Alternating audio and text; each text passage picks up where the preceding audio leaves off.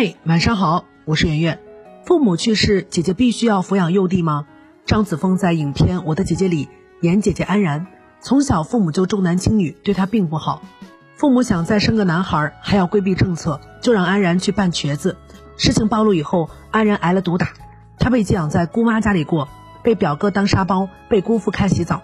父母还改了女儿的高考志愿，不让她去北京上大学，让她在当地学护理专业。早毕业，早挣钱，早顾家。大学开始，他就失去了父母的经济支持，自己去挣学费和生活费。亲情对他而言几近于无。家庭合照里只有一个男孩，没有他。他做过梦，梦里父母试图遗弃年幼的他，还有在游泳时让他溺水。他想要离开这个地方，考研去北京，和男朋友一起，是远离也是自我救赎。可是父母因为车祸意外离世，所有人都告诉他，长姐如母，你得养你六岁的弟弟。他当然不愿意，他和弟弟都没怎么见过面，一点都不熟。而且那个小男孩一出生就受尽宠爱，根本不服管教，一口唾沫吐到姐姐脸上，还大放厥词说：“爸爸说了，这房子里的一切都是我的，你必须听我的。”姐姐特别清楚，我要是养了弟弟，这辈子就完了。二十岁出头的女孩有梦想，有男朋友，将来也想要结婚和生娃，这一抚养可能十年，可能十五年。女孩子的黄金时期就硬生生的搭进去了，她想把这个孩子送养。影片的最后呢，导演给了一个开放式的结局。姐姐安然在签字的时候犹豫了，做了什么选择？是否送养了弟弟？没说。但这个故事好像有原型。有人曾经匿名发帖：父母去世之后，我把两岁的弟弟抱养了出去。那个帖子是姐姐发的。姐姐说自己二十一岁的时候，父母想生弟弟，她拼命反对，立誓说：“我和这个胎儿，你们选一个，有他没我。”父母没有当真，于是那个男孩带着父母的期望和姐姐的怨气降生。父母之前闹离婚的时候，把唯二的两套房子都转移到了姐姐名下。所以父母生了儿子之后，想要跟女儿缓和关系。姐姐觉得想挽回的不是自己，是房子，她一套都没有还。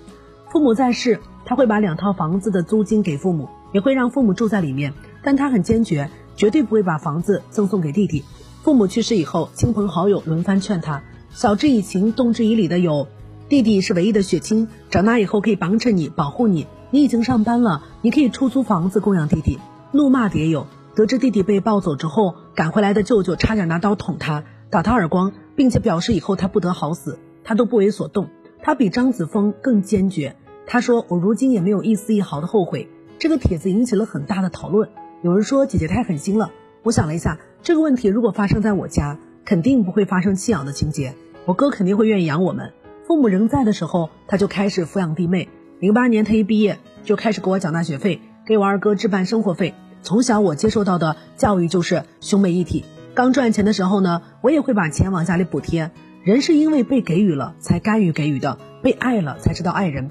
大多数情况下，狠心的不是姐姐，是父母。如果你在亲情当中得到的并不完整，有防备，有介意。那么作为姐姐就很难去抚养本来就没有感情的幼弟，兄弟姐妹是一种什么感情呢？首先，他没有竞争关系，同一窝孵出的鸟，先孵出来的抢占了父母更多的食物的，身体相对强壮的小鸟，会把其他手足啄死，怼出窝去摔死，以此独占父母的养育资源。但同时，他们又是世界上最亲的人。